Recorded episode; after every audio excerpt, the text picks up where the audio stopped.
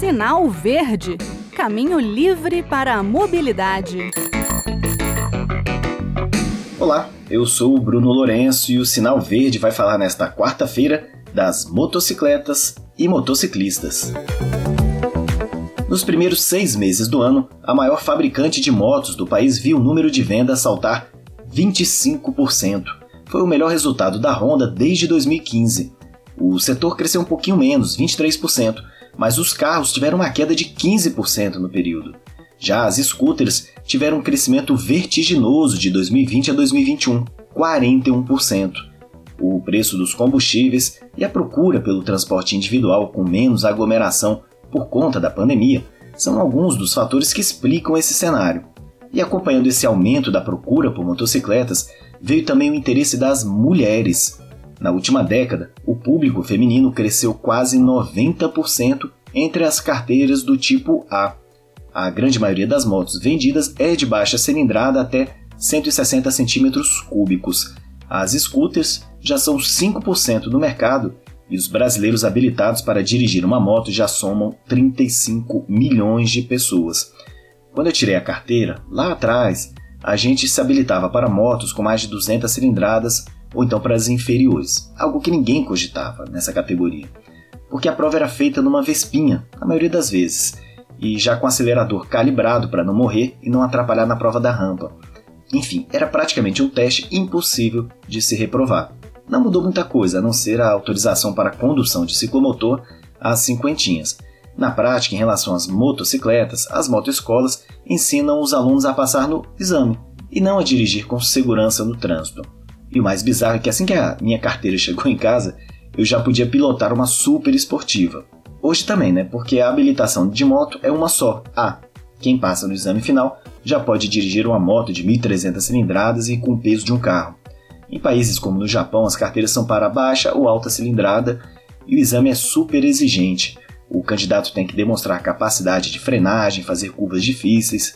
Em alguns países da Europa, os testes são até mais caros para a carteira de moto do que para a carteira de carros, já que as provas de habilitação envolvem uma análise mais cuidadosa e minuciosa, e os motoristas precisam passar algum tempo em determinada categoria para evoluir e dirigir motos de mais potência.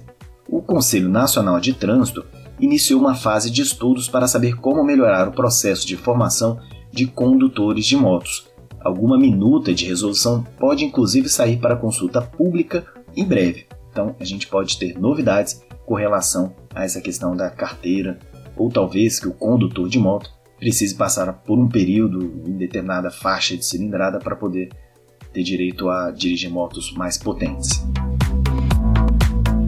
Aliás, em pelo mundo as regras e costumes variam muito.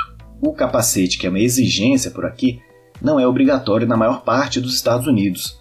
Os mototáxis, tão comuns nas regiões norte e nordeste do Brasil e em alguns países do Oriente, não têm vez na maior parte da Europa ou Estados Unidos.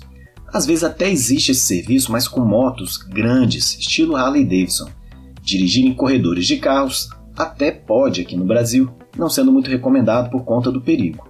Em alguns países da Europa, para diminuir o risco, você pode até trafegar entre os carros, mas desde que com velocidade reduzida. Outra curiosidade é que aqui, para se dirigir triciclos, é exigida a habilitação em motos. Triciclos não são muito comuns, né? A gente vê mais em passeios de motocicleta ou eventos. É verdade. Mas na Europa tem uma moto muito comum de duas rodas na frente. É um triciclo, mas as rodas são bem juntinhas. A vantagem é que fica fácil de dirigir e ela fica em pé. Para estacionar uma beleza. Por isso ela é tão procurada para o trânsito urbano. E lá, para dirigir esses triciclos, basta ter 21 anos e a habilitação para carros, ou então para motos. Bem, o sinal verde de hoje está chegando ao fim. Como a gente falou de motocicletas, só quero fazer uma lembrança. Em agosto do ano passado, a gente fez um programa sobre o barulho provocado por motocicletas. Quem não ouviu pode buscar no Google por Sinal Verde Barulho provocado por motos nas nossas cidades, que você vai encontrar no site da Rádio Senado. O programa foi bem legal, com uma entrevista com o pesquisador André Forceto. Ele é autor de uma tese de mestrado que mostrou justamente que não só a gente se prejudica muito com a poluição sonora de escapamentos desregulados, mas que o próprio motociclista se prejudica muito. afinal ele está ouvindo aquele ruído o dia todo.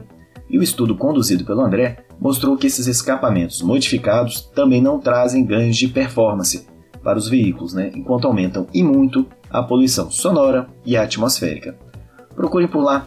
E aliás, não só esse, hein, mas todos os programas desde o ano passado estão no site da Rádio Senado, que é www.senado.leg.br/rádio. Um abraço a todos e até o próximo Sinal Verde.